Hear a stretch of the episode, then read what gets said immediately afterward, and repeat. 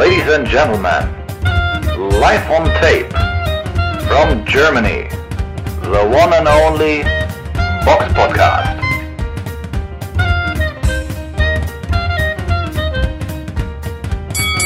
Servus, Fürti und Hallo, willkommen zum Box Podcast, Ausgabe 305. Es ist der 18.07.2021. Heute mit dabei der Eugen. Servus. Und ich, der Robert, seid gegrüßt. Wie immer, in unserer langen Tradition von Podcasts haben wir wieder den Rückblick am Anfang. Der Box Podcast Rückblick aufs vergangene Wochenende. Da beginnen wir auch mit der größten Veranstaltung, die am vergangenen Wochenende äh, stattgefunden hat. Die war am Samstag, den 17. Juli 2021 im ATT Center in San Antonio, Texas. Dort kämpften im Superweltergewicht Jamel Charlo gegen Brian Carlos Castano um alle vier großen Titel im Superweltergewicht. Ist der Kampf so ausgegangen, wie du es dir vorgestellt hast? Ähm, ich, ich, kann, ich, kann, mich ja noch auf jeden Fall an unser Gespräch vom letzter Woche erinnern, wo du auch so sagst, oh, das könnte definitiv interessant werden. Und ich finde, ich glaube, wahrscheinlich bist du auch nicht enttäuscht worden, oder? Nein, nein, nein, überhaupt nicht. Ne? Also wir waren uns ja, oder wir hatten ja schon vermutet, dass es irgendwie eng werden würde. Das wurde es dann auch, und zwar, ja, richtig, oder je nachdem, wie, wie, man, wie man sieht. Ne? Aber der, es war schon ein bisschen das, was man so erwarten konnte, ist dann ja auch passiert. Ich meine, Charlo natürlich deutlich körperlich überlegen, aber er hatte natürlich seine, so seine Problemchen mit dem guten Brian Carlos Castaño. Das war schon ein ja, sehr, sehr spannender und enger Kampf. Und wir hatten ja auch gesagt, dass es, wenn es eng werden würde, wahrscheinlich eher Charlo bekommen würde in der Tendenz ist das ja auch richtig. Ich meine, der, Kampf endete jetzt im, in, in einem Draw. Ja, also das Urteil 114, 114 von mir aus, 117, 111 für, für Charlo. Charlo. Ey, da habe ich auch gedacht, so eindeutig war das definitiv nicht. Nein. Und Steve Weisfeld 113, 114, also knapp für Castagno, ist, glaube ich, das, was am ehesten noch so der Wahrheit entspricht.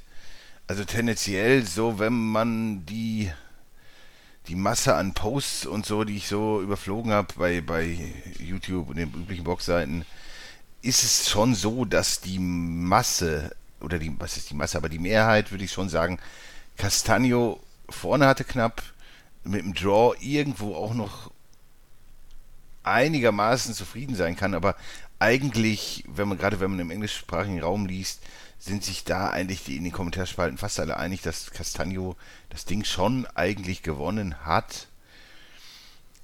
Und ich denke, mit dem Draw kann man leben in dem Fall. Es ist jetzt keine Riesen-Robbery, aber so ein, so eine, ein Scoring wie 117, 111 ist schon, schon extrem an der Realität vorbei oder an dem, was, was da im Ring passierte. Und von daher, ja, so, so behalten sie alle ihre Titel. Ja, kann man das Ding vielleicht nochmal machen. Und Charlo hat nicht noch eine Niederlage im Rekord, die er eigentlich wahrscheinlich schon hätte verdient gehabt. Ja, ansonsten kann man sagen, dass Castagno insgesamt schon mehr Punche oder mehr Schläge gelandet hat, insbesondere auch mehr, mehr Power Punches geschlagen und gelandet hat. Und bei Jeffs äh, sah, sah der Charlo ein bisschen besser aus, aber ich fand so, Castagno war schon der Aggressor.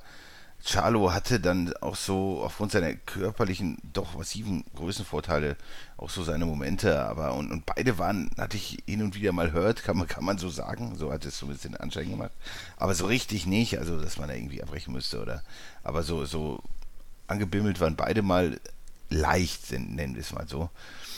Und das war schon, schon ein aufregender Kampf, der einfach auf, der muss halt wiederkommen. Also das, man muss es eigentlich nochmal machen, um da, um da Klarheit zu schaffen im, im Sinne beider Boxer. Und das, das wäre eine schöne Sache, wenn man das dann nochmal machen würde und dann irgendwie hoffentlich auch dann irgendwie einen verdienten Sieger hat.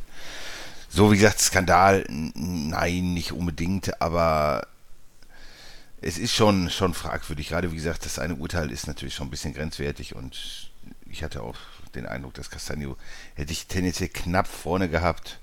Draw kann man mit leben, aber ja, aber die, die, wie gesagt, die Mehrheit der Zuschauer hatte auch wohl Castagno knapp. Ja, Knapp ich finde es in Anbetracht, ich meine, als Argentinier hast du in Amerika auch nicht so die, die große Lobby. Dafür ist das schon, ja, fast schon Achtungserfolg, kann man sagen, oder? Ja, ja. Kann man schon sagen. Es gibt halt, äh, ja, wenn, wenn, er hat halt keine, keine große Lobby so, ne? Und das ist halt dann immer schwierig und man sieht ja auch so an den Zahlen und an den Kommentaren und so sind die einfach auch, ja, deutlich zu viel. Also ist das schon okay. Kann, kannst ja nur einigermaßen mit leben. Wenn er das Ding verloren hätte, das, das wäre halt übel gewesen, ne? Also man stellt sich Ja. einfach nur vor, der eine Typ, der 114, 114 gepunktet hat, der hätte eine Runde mehr an, an Charlo gegeben, dann, dann hätte Charlo das Ding gewonnen. Damit hätte ich echt ein Problem gehabt. Aber Draw, ja, kann ich verschmerzen. Oder kann man als Fan irgendwie schon, kann man mit klarkommen, so, ne? Man weiß halt, dass Castagne tendenziell der wahrscheinlich bessere Mann war, aber Draw ist, ist halt, ne, da verliert halt keiner das Gesicht so richtig, ne? Und von daher muss das Ding einfach nochmal stattfinden, um da die Klärung herbeizuführen, quasi. Da bin ich auf jeden Fall bei. Da, also, da kann ich nicht widersprechen. Den kann, also wenn da das Rematch kommen sollte, was ich auch schwer hoffe, werde ich mir auf jeden Fall auch nochmal angucken. Korrekt. Ansonsten, äh, ja, der kann auch im super Leichtgewicht. Rolando Romero, ein wirklich schöner Name, kämpfte gegen Anthony Igit, falls man ihn so ausspricht, aber Igit klingt halt irgendwie gut. Auf jeden Fall, Romero gewann in der siebten Runde durch TKO, nachdem Igit ja schon unten war in der fünften und siebten. Und ja, ich meine, Romero hat den Punktabzug abbekommen, ja, gut, aber, aber für Igit ist es natürlich ja, ne, ich will nicht sagen, das war's, aber das ist natürlich jetzt, ist schon zweimal jetzt gestoppt worden und wird wahrscheinlich auch nicht mehr die ganz großen Zahltage bekommen. Im Gegensatz zu Romero, der sicherlich ein äußerst interessantes Prospect ist. Ansonsten, ja, gibt es so viel zu der Karte eigentlich auch nicht zu sagen. Alle Boxer, die gewinnen sollten, haben gewonnen, auch wenn Amilcar Vidal nur durch MD gewonnen hat. Aber, aber sonst im Grunde erwartungsgemäß, was so auf der Card passierte. Von Texas kommen wir auf die andere Veranstaltung, die auf der Seebühne. Was war das denn jetzt? Alles gut, ich bin groß, ich bin begeistert. Das, ist, das war nur ein Zeichen der Begeisterung. Ähm, im, auf der Seebühne im Elbauenpark in Magdeburg, da war eine Veranstaltung von SES gewesen, die wurde auf dem MDR übertragen, wo im Hauptkampf im Halbschwergewicht Michael Eifert gegen Tom Jemski geboxt haben um den vakanten WBC und IBF und WBO äh, Jugend. Nee, jetzt muss ich mal kurz gucken. Also die Jugend, die Jugendweltmeistertitel von IBF und WBC, Ja, WBO, World Light Heavyweight. Moment mal. Das kann aber nicht sein. Der kann, der kann doch jetzt nicht Weltmeister der WBO sein. Ja, muss ein Fall, das muss ein Fehleintrag sein. Wenn du jetzt auf den Titel bei Boxrec draufklickst, siehst du, äh, dass als, als letzter Joe Smith gegen Maxim Vlasov da drum geboxt haben und davor Saul Alvarez gegen Sergei Kovalev und jetzt steht da Michael Eifert gegen Tom Jemski. Das kann ja wohl nicht wahr sein. Das ist der Hammer, ne? Ich weiß es auch nicht, keine Ahnung. Es ging auf jeden Fall um jede Menge Titel anscheinend. Verschiedene Jugend- und alles mögliche Titel. Also es ist ja im Grunde alles, ja, wie, wie ernst man diese Titel nehmen kann, aufgrund der doch überschaubaren Qualität beider Beteiligten. ist, ja, ist ja auch, weiß ich nicht. Das sind wie, das sind immer diese Dinger, die, die, die das Boxen so kaputt machen. Ist mir auch scheißegal, um welche Titel es da geht. Aber wenn man sich da hinstellt als nicht unbedingt High-Quality-Boxer mit, mit 78 Gürteln, boah, also das, das, ich finde, das ist, ist absolut übel für den Sport. Also das, und das nimmt, beraubt dem Sport auch irgendwie absolut die, die Glaubwürdigkeit. Also wenn man das wirklich sieht, dann irgendwie so Boxer, die, boah, also wirklich überschaubar liefern. Das ist ein tolles Duell gewesen, alles gut, guter Kampf. Aber muss das sein mit diesen Gürteln? Das, das sieht doch, das ist doch, weiß ich nicht, wenn, wenn der MDR irgendwie äh, ein Regionalligaspiel überträgt zwischen Cottbus und Chemnitz oder keine Ahnung was, dann sagt man ja auch nicht hier, das ist der Champions League Youth Wel Weltmeister, FIFA, irgendwas, Fußball, Der Weltmeister aller Gotttitel aller Klassen, ja, das, das, sag doch, was es ist, das ist Regionalliga-Fußball und das ist halt ja, Boxen auf, sagen wir, sehr überschaubarem Niveau. Ne? Das ist ja nicht mal Regionalliga, so gesehen. Das ist ja vielleicht irgendwo Bezirksliga oder so. Wenn man das so in Fußballligen ja, ranken müsste. Und also das, also mit irgendwelchen Gürteln da. Also ich finde, das ist so ein bisschen Volksverarsche, hat das. Also weiß ich nicht, wenn er das. Aber muss halt einen Hauptkampf haben und den zum X-Gürtel geht, ja. Aber muss das dann sein? Mach doch eine ehrliche deutsche Meisterschaft raus und fertig oder so. Aber, aber, aber sowas, also weiß ich nicht. Ich habe da meine. Kommst du damit gut klar mit sowas? Boah. gut klar ist eine. Weiß ich nicht. Also ich, finde es sowieso hart, dass man sowas als Hauptkampf schon erstmal nimmt. Also keine Frage, war ein guter Kampf. Beide haben sich, äh, war ein enges Ding, finde ich. Ähm, ja, was heißt eng, aber also der Sieg für Michael Eifert, der geht schon in Ordnung, keine Frage. Aber ist jetzt auch nichts, was ich, kein Kampf, in dem ich jetzt äh, im Detail, finde ich, drauf eingehen muss. Dafür war er jetzt nicht zu spannend. Äh, aber dass halt das der Hauptkampf ist, finde ich halt heftig. Ja. Du hast auf der Undercard einen Adam Deines, der im letzten Kampf um die Weltmeisterschaft gegen Arthur Beterbiev geboxt hat und sich besser verkauft hat als gedacht. Und der versaut dann auf der Undercard gegen Bernhard Donfuck?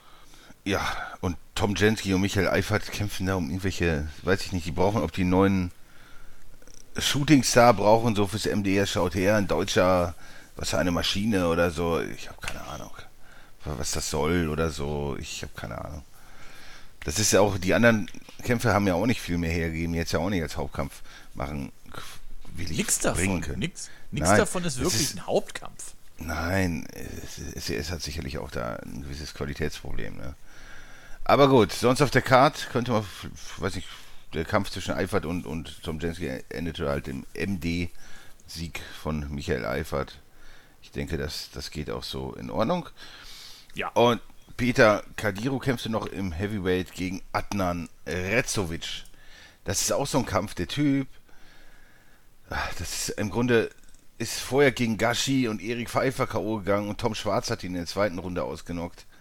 Und Peter Kadiro, was erwartet man denn in so einem Kampf? Wenn diese Leute den auch ausnocken, dann kann Peter Kadiro ja gar nicht anders als den auch ausnocken. Also, das sind auch so Kämpfe, das ist vollkommen useless. Wofür braucht man so einen Kampf? Als ob Peter Kadiro an so einem Kampf wachsen würde. Da bläht man halt seinen Kampfrekord weiter auf. Ja, ne, hat die K.O.-Quote ein bisschen aufgebessert, aber jetzt so Erkenntnisgewinn irgendwie oder irgendwas, woraus der Kadiro lernen könnte, sehe ich da auch nicht. Also, da, also das wäre eine Veranstaltung, wo ich mir vielleicht ein bisschen besseren Gegner für den Kadiro, wo er vielleicht mal über die Runden gehen muss und, und die Runden der Gegner zumindest in der Lage ist, die eng zu gestalten. Aber so kommt er einfach nur Geld abholen, hinlegen, einen aufs Maul kriegen, fertig. So. Null. Ja, zumal letzte, letzte Woche stand der Gegner ja noch gar nicht fest, als wir die, äh, die, die heutige Folge äh, vorbesprochen hatten. Da stand da ja noch TBA. Ja, aber, aber das zeigt natürlich, weiß ich nicht, beim Kadiro natürlich auch, weiß ich nicht, dass man schon vielleicht ein bisschen Angst hat, ins, ins hohe Gegnerregal zu greifen, wenn man, wenn man ständig solche Leute nur noch holt. Also das ist, das ist natürlich bringt, bringt, bringt wenig. Stay Busy Kampf. Mehr, mehr war es nicht. Ja, Ansonsten. Was heißt, denn, ja. was heißt, denn, Stay Busy? Wann war denn der letzte Kampf? Der war am 10.10.2020 10. gewesen. Dazwischen war eine Menge Zeit nicht busy gewesen. Ja. Klar, Corona und so, ne? Aber weiß ich nicht, ob man, äh, man will den Mann doch aufbauen. Man, aber will man den jetzt irgendwie, äh, strebt man da ähnliches? Ich meine, er hat schon mehr Talent als irgendwie Tom Schwarz oder so. Da sollte man doch mal versuchen, den irgendwie vernünftig, also aufzubauen, anstatt immer nur so, so Laufkundschaft ihm vorzusetzen. Natürlich kann man, wie gesagt, nicht ins hohe Gegnerregal greifen, aber jetzt jemand, der ziemlich safe über die, über die Runden geht oder, oder äh, den man spät ausnockt, so, sowas ja, der ihn ein bisschen fordert, ne? das wäre schon, glaube ich, angebrachter. Weil was soll Kadiro daraus lernen, wenn er ihn Journeyman verprügelt? Ja, ja, Gott, man, man kann ja immer argumentieren, ja, ist wahrscheinlich eine Frage auch des Geldes, der Gegner muss ja auch bezahlt werden. Aber mal ganz ehrlich, in Polen läuft doch bestimmt, da laufen noch genug bezahlbare, gute Boxer rum, an denen man sich doch mal messen könnte. Ja, wahrscheinlich läuft irgendwo im, im, im, in Magdeburg in irgendeinem Boxverein sicherlich ein besserer Mann rum als dieser Rezovic der, ja, aber ich glaube, da muss man gar nicht mal so weit gehen. Aber, ja, weiß nicht. Okay. Aber gut. Sei es wie es ist. Ansonsten noch ein Mann im Cruisergewicht, Jürgen Uledai, gewann durch TKO in der siebten Runde gegen Dimitu Serguta, erwartungsgemäß auch nach, ja, nach solider Leistung. Da ging es um den vakanten WBC Jugend Cruiser Weltmeisterschaft. Hast, hast du nicht gesehen, Gürtel. Das ist doch, was ist denn das wieder? Das ist auch, ja, also, da schmückt man sich wieder mit irgendwelchen Gürteln. Ah, ja, schön, gut.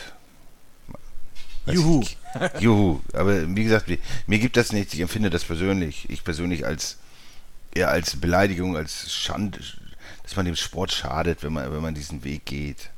So sehe ich das. Also wenn man sich mit irgendwelchen Gürteln schmückt, wenn- die die eigene Leistungsfähigkeit nicht so hergibt oder, oder sich da als irgendwas darstellt, was man nicht ist. Ja, na, schön, aber ich denke, das ist nicht hilfreich, so äh, dem langfristigen. Wenn man so langfristig denken würde im Boxen, ist das, glaube ich, nicht sonderlich hilfreich. Also wenn man sich da mit drei Millionen Gürteln schmückt, dann weiß ich nicht. Ne? Ja, Gott, aber das ist halt das deutsche Boxen. Aus Fehlern lernt man nicht. So ist es. Ja, ansonsten gab es noch irgendwelche Kämpfe auf der Undercard. Äh, ja, aber wenn man sich da die Gegner anguckt, Ja, das waren alles A-Siders. ja. Also Schließen wir, komplett die. Heimboxer, genau, werden komplett die Heimboxer gewonnen haben. Ja, Außer dann- Tom, au- außer Tom Jemski. Ja, Kommen wir zur Vorschau.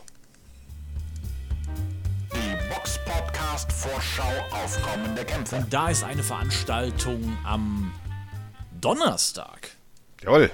Also auch ungewöhnlich. Am äh, den Donnerstag, den 22. Juli. Ähm, die findet in der Dynamo, äh, Dynamo Volleyball Arena in Moskau statt. Übertragen wird sie von Russia Rend TV. Und dort kämpft im Hauptkampf im Schwergewicht Murat Gassiev gegen Michael Walisch. Das ist dann sein zweiter Kampf äh, im Schwergewicht und sein zweiter Kampf auch gegen einen EC-Boxer. Michael Walisch ähm, hat ja hat jetzt mittlerweile vier vorzeitige Niederlagen im Rekord. Die letzten gegen Joe Joyce, davor gegen Tony Yoka, Efe Ajakba und Christian Hammer. Jetzt, ja, ich glaube, die nächste kommt gegen Murat Gassiev. Ja, ich frage, werd- also, Ja. also, ja, also meine Pro- Prognose wäre, TK, also Runde 1 vorbei. Wenn er okay Leistung bringt, der Walisch, hält er bis zur zweiten durch. Wenn er, sagen wir mal, wenn Walisch extrem stark ist, dann schafft er es bis zur dritten Runde. So würde ich das einschätzen. echt? Ja, also ich. Wenn ein der- Joe Joyce und Tony Yoka, die physisch ganz andere Kaliber sind, auch nur drei Runden brauchen. Und dann sagst du, dass Gassiev das auch in drei Runden schafft? Wenn einer wird er das schaffen. Ich glaube, der knockt ihn in der ersten weg. Echt? Ja. Und warum hat das Joe Joyce und Tony Yoka nicht geschafft? Das ist eine gute Frage. Aber ich denke, Toni Joka ist kein wirklich Hardhitter. Joe Joyce schon. Ist okay, aber ich glaube, Gassiev ist schon sehr unangenehm zu boxen. Ist, ist halt auch. Also, Gassiev finde ich schon persönlich sehr stark. Hat auch eine recht ordentliche Power. Also, ich, ich, ich weiß nicht. Also, ich glaube schon, dass er den einfach überrollen wird. Also, ich, ich, ich sehe da nichts. Der, ich sehe da keine Chance für Walisch, dass er sich dem irgendwie entziehen kann. Weil weder von der Beinarbeit noch vom, von der Defense noch von irgendwas ist er imstande, sich dagegen zu, zu wehren gegen einen Mann wie Gassiev. Und Gassiev hat schon, schon enorme Qualität. Man darf ja nicht vergessen, er hat nur eine Niederlage und die ist halt gegen Usyk und die Runden waren einigermaßen enger, sah okay aus, so, fand ich nicht schlimm, wie der aussah. Hat Dortikos klar geschlagen, hat, hat Lebedev in die, in die Rente geschickt, Ludacic früh, früh gestoppt, also das sind schon massive Leute und, und, und der ist natürlich schon, der kann schon. Also ich würde sagen, eine Runde, wenn Gassiev ja, in der ersten und zweiten ist okay und, und wenn er es in der dritten schafft, werde ich Wallisch nächste Folge loben. Also ich, Oh, würde mich, auch- ja. äh, Ja. ich würde mich auch auf Runde 3 oder 4 festlegen. Okay, dann werden wir sehen. Also, also erst Runde 1 und 2 glaube ich nicht. Aber okay. vielleicht straft mich äh, Gassiev Lügen, vielleicht äh, straft dich Wadisch Lügen. Wir werden es sehen. Ja, aber wenn man sieht, Walisch geht in der dritten Runde gegen Joka K.O. In der fünften gegen Hammer. Ja, okay, aber wenn du, halt- Also ich bin ziemlich sicher, dass, dass wenn du gegen Joker in der dritten Runde K.O. gehst, dass du gegen, gegen Gassiev früher K.O. gehst. Aber wir werden sehen. Also das wird sehr spannend zu sehen, wann denn Michael Wadisch K.O. gehen wird. Also das ist ja, das ist natürlich auch ein Quatschkampf, ne? Das ist, das sind ja, ist ein, ist, ein, ist ein Aufbaukampf, keine Frage. Wenn Walisch sich länger halten sollte, Chapeau, zieh ich meinen Hut. Ja, ich glaube absolut. es jetzt nicht. Aber wenn er mich jetzt hier, wenn er uns Lügen straft, ich meine, ist doch auch, ist doch auch mal was Schönes. Ja. Ich hoffe, die Russen zahlen gut, von daher genau. wird man sehen, soll ein paar Euro verdienen und ja. Kann er seine Tätigkeit da als, als Journeyman weiter, weiter fortführen und ich hoffe, wie gesagt, finanziell erfolgreich. Dann, ja, noch im Light Heavyweight Edgar Moskiewicz gegen Andrei Kaluschny das, das ist eigentlich ja, das ist ein ganz okayer Kampf, ist ganz nett. Ansonsten ist da eigentlich auch alles ja, tailor-made gemacht für, für die Heimfighter, wie immer. Da werden natürlich ja alles, alle Heimfighter vermutlich sehr eindeutig gewinnen. Richtig. Dann haben wir noch eine Veranstaltung am Samstag, den 24. Juli in der Wembley Arena in London. Da ist eine Veranstaltung von Frank Warren von der Queensberry Promotions. Im Hauptkampf kämpfen Joe Joyce gegen Carlos Takam um den WBC Silver Title und den WBO International Heavy Title. Ja, Takam, alte Schlachtross, ist aber auch jetzt schon äh, durch diverse Schlachten gegangen, hat mit 40 Jahren auch schon seine beste Zeit hinter sich, ist aber eigentlich immer noch ein unangenehmer Boxer. Ich meine, hat Jerry Forrest, Fabio Maldonado äh, mit UDs geschlagen, also die Schlagkraft ist jetzt auch nicht mehr so groß. Er hat Senat Gashi durch TKO in der siebten Runde geschlagen.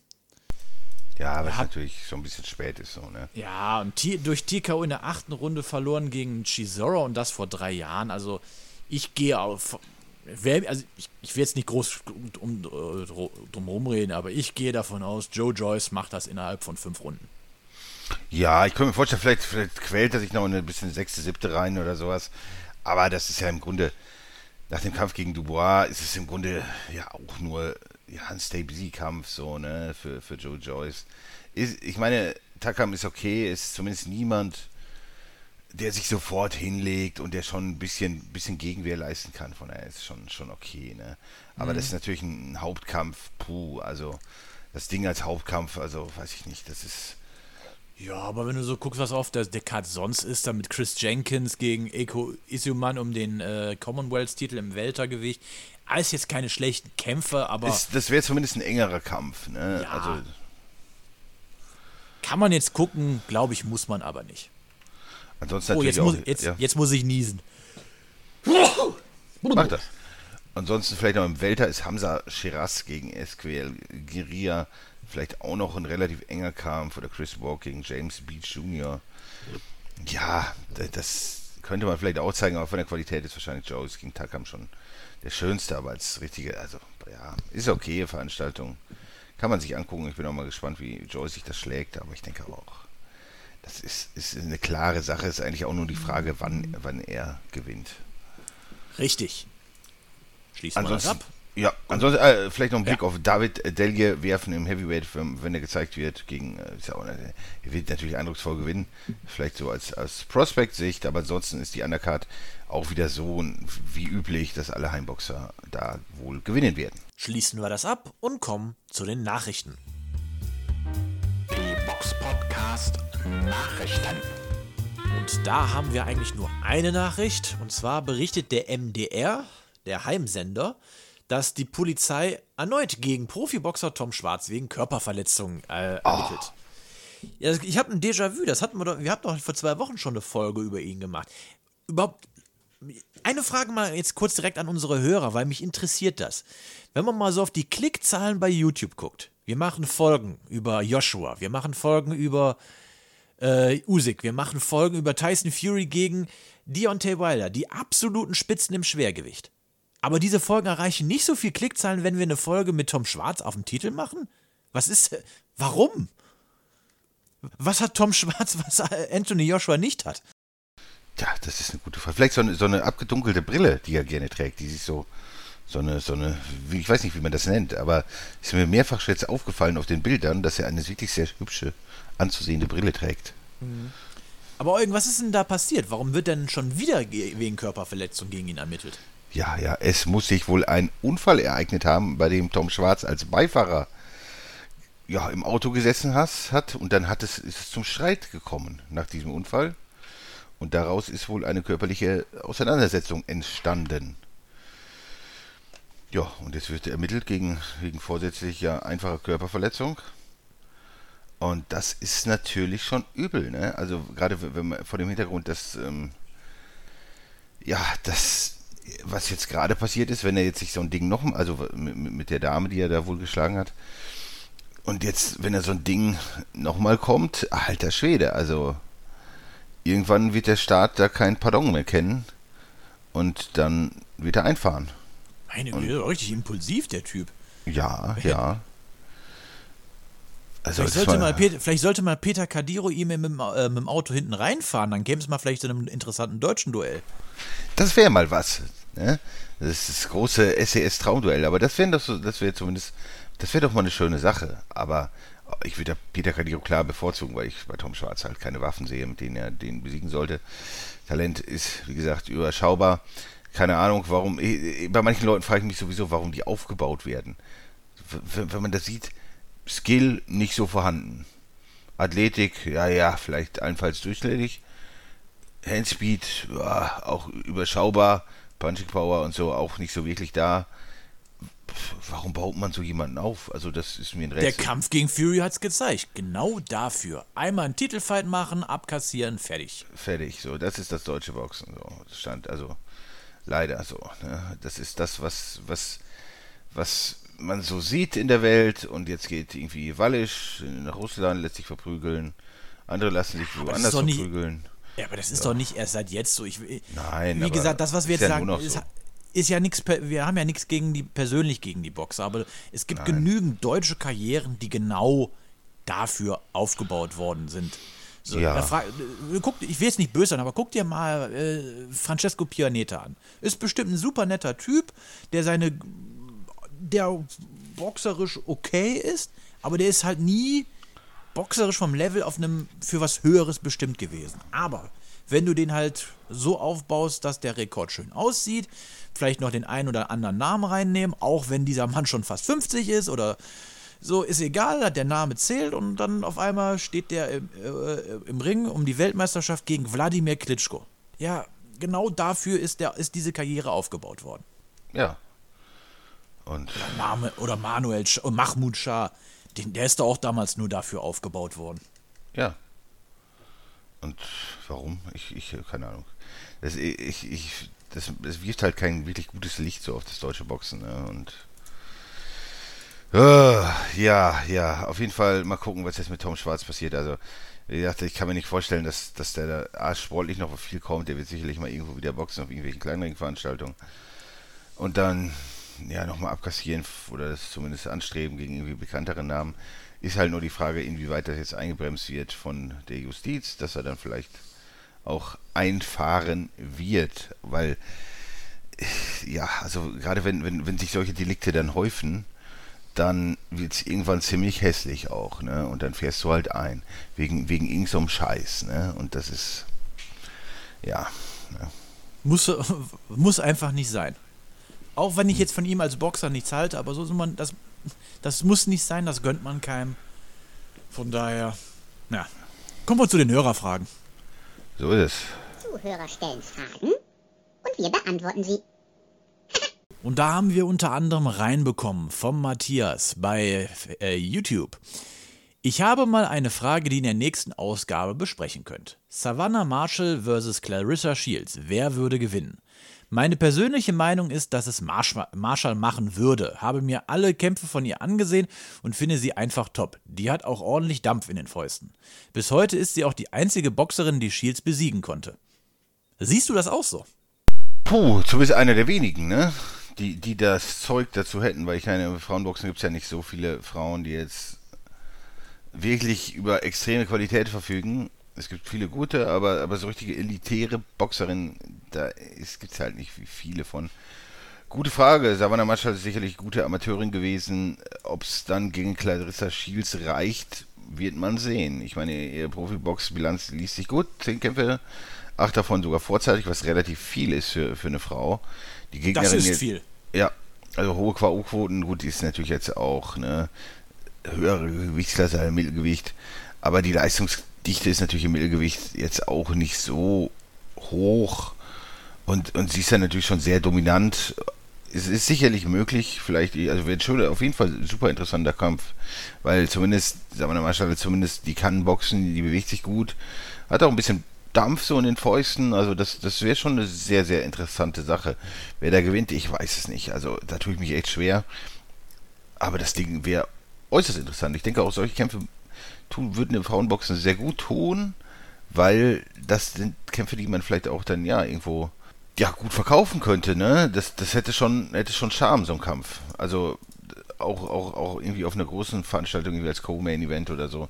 Das das wäre schon schon passend, aber gerade Shields, ne, käme als Gegnerin sicherlich in Frage. Gut, ist ein bisschen kleiner, aber vom Gewicht wäre das sicherlich im Bereich des des Machbaren, ne? Und das wäre schon einer der Kämpfe, die ja, die, die etwas größere Beachtung finden würden und den Frauenboxern gut tun würden. Ob es dazu kommt, keine Ahnung, weiß ich nicht, aber ich würde es sehr begrüßen. Und wer da gewinnt, boah, also ich finde das ziemlich eng. Ja, ich glaube, das ist auch eine Frage. Ich glaube, bei den beiden ist das eher so ein Ding der Tagesform. Shields ist schon die deutlich schnellere oder flottere, finde ich. Aber wie du auch schon gesagt hast, ähm, Marshall hat deutlich mehr Punching Power. Ja, So, was, was sich in dem einen Moment mehr durchsetzt, das ist, glaube ich, tagesformabhängig. Von daher, gute Frage. Tut mir nun leid, dass wir die jetzt nicht so eindeutig beantworten konnten. ne, weil wir, wir wissen es einfach nicht, ne? Das ist halt. Ja, man, manchmal hat man einfach auch keine, keine Glaskugel, ne? Das ist, das ist genauso wie uns er- hat noch eine Frage erreicht und die ist, ja, die ist ja anders, aber da muss man auch sagen, wir haben ke- keine Glaskugel. Und zwar. Lies sie doch mal vor. Ja, hallo, liebes Box-Podcast-Team. Wie würde der Kampf ausgehen zwischen Pernell Whittaker und Floyd Mayweather? Und wie würde Whittaker im heutigen Weltergewicht bzw. Leichtgewicht gut dastehen oder aussehen gegen Lomachenko, Javonta Davis, Josh Taylor, Crawford, Errol Spence? Bitte ihr, bitte könnt ihr die Frage beantworten oder eine ganze Folge daraus machen. Ja, könnten wir sicher. Äh, wir können es versuchen. Ne? Da sehe ich das so, dass ich Pernell Whittaker gegen Lomachenko vorne sehen würde, einfach aufgrund der Tatsache, dass Lomachenko, glaube ich, in der Gewichtsklassen, wenn es Richtung so Leitwelter, Welter geht, da hat er schon Schwierigkeiten. Ich würde da wegen der Körperlichkeit einfach Pernell Whittaker vorne sehen glaube ich, dass das recht käme darauf an, in welcher Gewichtsklasse halt der Kampf stattfinden würde. Ne? Das müsste man dazu wissen.